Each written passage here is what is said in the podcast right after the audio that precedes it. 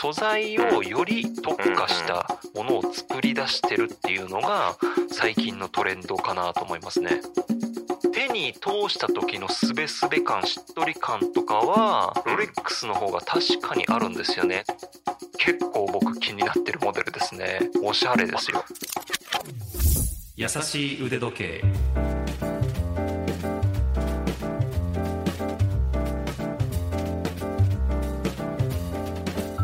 YouTube チャンネル腕時計のある人生の RY です。ラジオ関西アナウンサーの春名優樹です。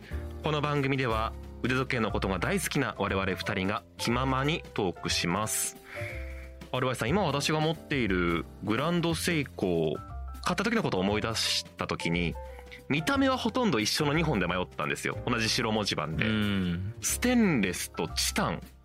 10万円ぐらい値段が違っていてなんでかなと思ったんですけれどもその時調べました、うん、で結局値段が少し安いステンレスを選んだという経緯があったんですけれどもいろいろ見ていくとこのステンレスチタン以外にも相当な種類があってどのシーンにこれを合わせたらいいとかってまたここでも出てくるのかなと思って基本のところから RY さんに教えてほしいんですけど。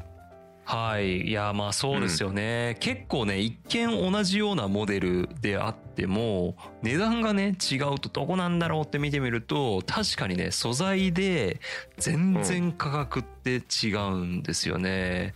うん、で、まあ確かにいろんなこう素材があるとは思うんですけども、まあ、それぞれ整理して一個一個ね、見ていこうと思うんですけども、代表的なのはステンレススチールですよね。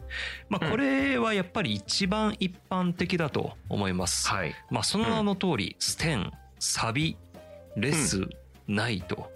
いうことで、まあ、錆びにくい鉄ですよね、直訳すると。うん。で、同じね、ステンレススチールでも、こう、配合によってね、いろんな種類があると思うんですけども、まあ、時計業界に限らず工業製品に広く使われているのが、こう、304というグレードのものみたいで、普通の時計であれば、この多分304が使われてると思います。うん、で、それをさらに錆びにくくしたのが316というグレードのもので、それをさらに改良したのが 316L と。いうタイプのものですね。この L っていうのは、えー、ローカーボンだったかな、あっていう意味みたいですね。で、この 316L が、まあ、一般的に高級時計に、えー、使われているのが、この 316L だというふうに言われています。やっぱり結構こうグレードとか特徴があって、やっぱ高級時計の方が、こうより錆びにくいとか、うん、えー、よりこうなんて言うんでしょう、肌のアレルギーが、金属アレルギーが出にくいとかね、そういったところが地味にこう違うっていうのがあるんですよね。そうなんだ。うん。で、さらにね、こうなんて言うんでしょう、特徴的なものを使っているブランドも増えてきていて、まあ、例えばですね、うん、有名どころで言うと、ロレックスは 904L という、えー、ハイグレードのステンレススチールを全てのモデルで使っているというのがすごく有名で、これはね、あの本当にこう航空宇宙産業とかにも使われているぐらいこう耐食性、えー、より錆びにくいモデルっていう風になってるんですね。うん。パッと見でわかるぐらい違う？いや、見た目ではね、正直わかんないですね。そうか。うん。見た目では。だけど、なんだろうな、このエッジの立ち具合とか、はい。えー、この手に通した時のすべすべ感、しっとり感とかは、ロレックスの方が確かにあるんですよね。それが、そのステンレススチールの素材の違いによるものなのか、あるいはこの表面処理とか加工精度の高さによるものなのかは、ちょっと僕は判断つかないですけど、確かに違いっていうのは、なんて言うんでしょう。うーん、そういう細かなところで違いはあるのかなっていうようには感じてますね。優しい腕時計。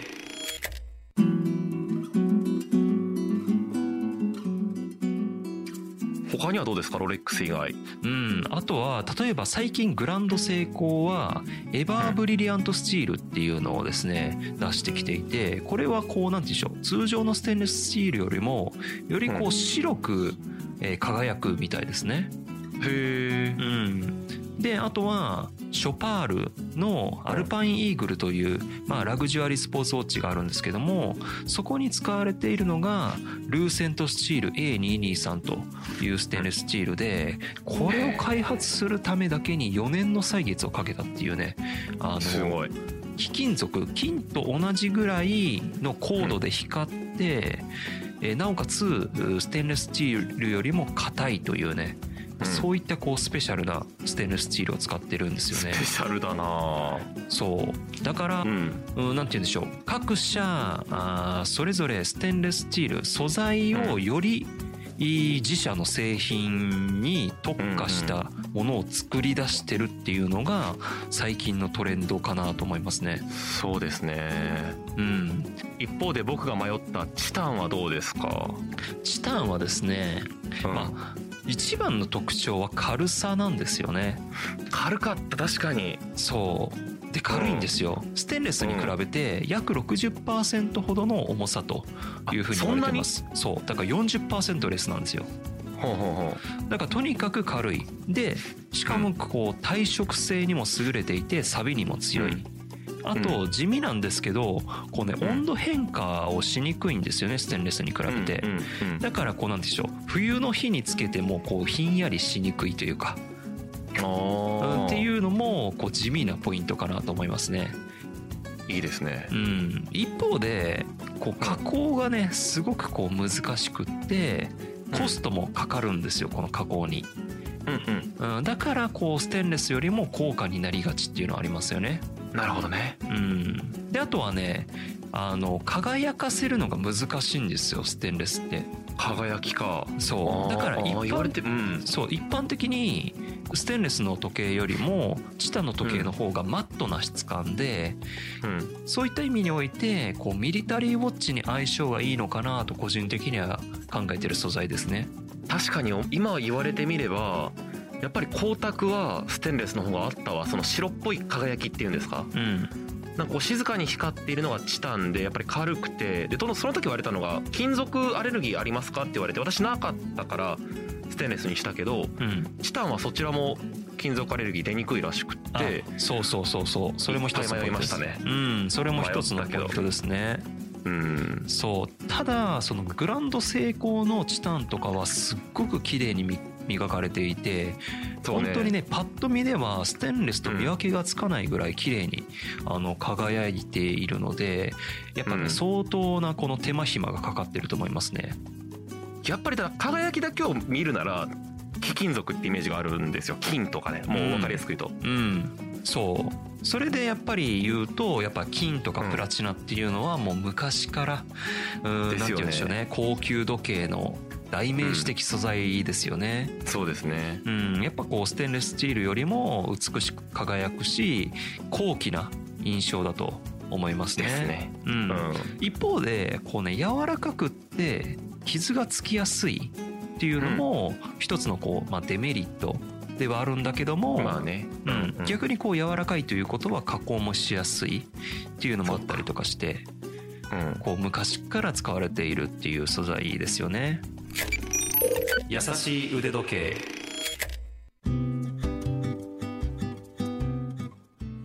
アルバイさん確かオメガのシーマスターがちょっと金っぽいなと思って見てたんですけど。うん。そうなんですよ。あれはですねオメガのセドナゴールドっていうね、あのまあ18金ですよ。18金。そう18金と、お普通のあのステンレススチールのうん。おまあ、コンビモデルですよね。複合モデルなんですけども、やっぱりね、あのリッチな気分になりますよ。やっぱそうですよね。ちょっとピンクがかってるのかな。どどうなんだろなんかねすごくこう優雅な気持ちになるというかう高級感ありますよね。ありますね。なんか主にこのシーマスターはですね私あの海の上の仕事で使ってるんですけどもあらそう。リッチじゃない。そうなのよ。そうなのよと言ってね、うん。謎に奥様になっちゃいましたけど、えあのーなんでしょう。まるでねうん豪華客船の客になったかのような気分になってしまうね、えそうですよそういったこねうオーラを持った時計ですね。他に特徴のあるゴールドってありますか？そうですね。あの例えばあロレックスのエバーローズゴールドとかですねあるいはウブロのキングゴールドとかですね、まあ、これもステンレススチールと同じようにですね各社それぞれの配合でまああ同じゴールドでも赤みがかったゴールドであったりとかあこうなんて言うんでしょういろんなこうゴールドっていうのがあったりするんですよね。やっぱりそこは各社しのぎを削るところなんですね。いやーそうですね。で、えっ、と、まあ、その、この辺ですよね。まあ、えーステンレススチール、金とかプラチナでチタン。まあ、この辺がね、結構こう、王道の素材だとは思うんですけども、まあ、最近ではですね、さらにこう珍しくって、例えば、銅でできたあー時計があったりとか、銀であできた時計とかね。あとは、アルミニウムでできた時計とかですね。結構こう、いろんな素材の時計が出てきて面白いんですよね。ー銅って私も見たことがあってすごい経年変化するんですよね。あのうん。10円玉がこうなんていうのかな味が出てくるのと同じで。はい。あれいいなと思うんです。銀とかアルミは聞いたことないな。銀？そうなんですか？そう、銀もね、あのーチューダーのブラックベイっていう、はい。まあ、ダイバーズウォッチがあるんですけども、そこで使われてるんですけど、あれもね、あの、やっぱ経年変化っていうのはあるみたいですね。いい言葉ですよね経年変化ってね、まあね。で、あと、アルミニウムで言うと、これあの、ブルガリで出てますね。ブルガリアルミニウムウォッチコレクションというラインナップがありますね。そのまんまじゃない？いや、もうそう。ほんとそのまんまなんだけども、これね、あの、すごくこう、おしゃれで、面白い時計なんですよ。アイコニック。他の時計ブランドにはまずないデザインで、しかもアルミニウムだから、すごくお値頃なんですよね。えっ、とね、価格で言うと、37万4千円ですね。あの、一番シンプルなモデルで。これお値打ちじゃないですか。あの、ブルガリっていうとね、すごくこうブランドネームもあるし、結構高級なイメージがあると思うんですけども、100メーター防水のお時計、三振の自動巻き腕時計で37万4千円っていう。自動巻きかクォーツかと思ったそうなんですよ。自動巻きです。そう、1998年に、まあ、最初のこのアルミニウムウォッチっていうのが出てるんですけど、それを、うんまあ、今でもあると。結構僕気になってるモデルですね。おしゃれですよ。そうですかなんかちょっとこうかよりカジュアルにというかうん。ね構えない感じで気取らない感じでつけられそうですよね、いや、本当にそう。うん、ちょっとそこまでみたいないやー、本当そう。そうですね。ちょっとそこまで感ありますね。優しい腕時計。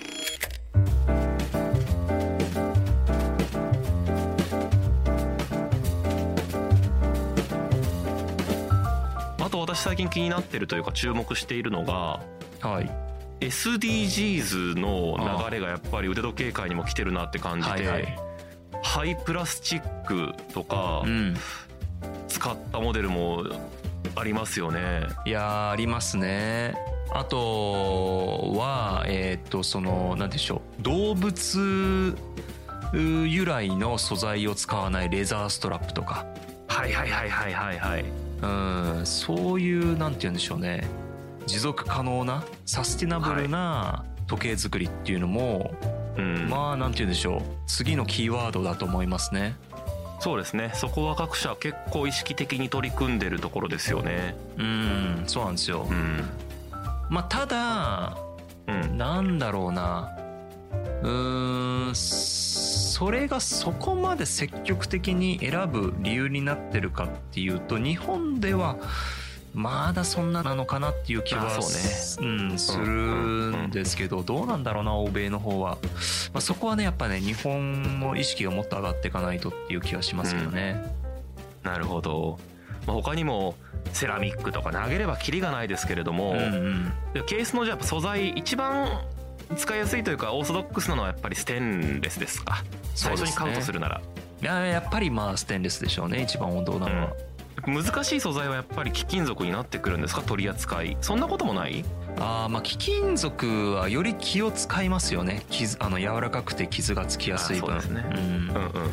まあ、なのであの結構こうドレスウォッチとかと相性がいいと思いますよね貴金属は。その、そうですね、うん、あんまりこうアクティブでない、はい。いシーンで使うと傷がつきにくいあのつくリスクが低いっていうのでであとやっぱエレガントですしうんうんそうか。いやこれから本当に腕時計を選ぶ人には参考になる内容だっただろうし私も今謎が解けました。そのなんでここまでの価格差が出るのかなっていうのを改めて聞いて今後もし買い足すとしたら同じステンレスで揃えるのもありだけれどもまた違ったな表情を持つ腕時計を選んでみるのも例えば銅とかねそういうのももしかするとありなのかなっていうことを今日アルバイさんの話聞いて思いましたね。うん。いやそうですね。その辺の素材をどれを選ぶのかっていうのもねあの面白いと思いますね、ぜひ皆さんも参考にしてください。今回紹介した情報ラジオ関西のトピックスサイトラジトピでも詳しく読むことができます。文字で復習したいという方はそちらもどうぞご覧になってください。それから番組へのご意見ご感想取り上げてほしいテーマのリクエストこれについて話してということはメールでお待ちしています。腕アットマーク JOCR.jp ude アットマーク JOCR.jp までお寄せください。またツイッターをやっておりますので番組と合わせてフォローしてください。優しい腕時計もしくは「ハッシュタグやさ腕」で検索してください。我々がブティックなどに行って試着をした画像なんかを載せていることが多いかなと思いますのでぜひチェックしてください。私の YouTube チャンネル腕時計のある人生もよろしくお願いします。はいということで次回も私たち2人が優しくトークお届けします。それではまた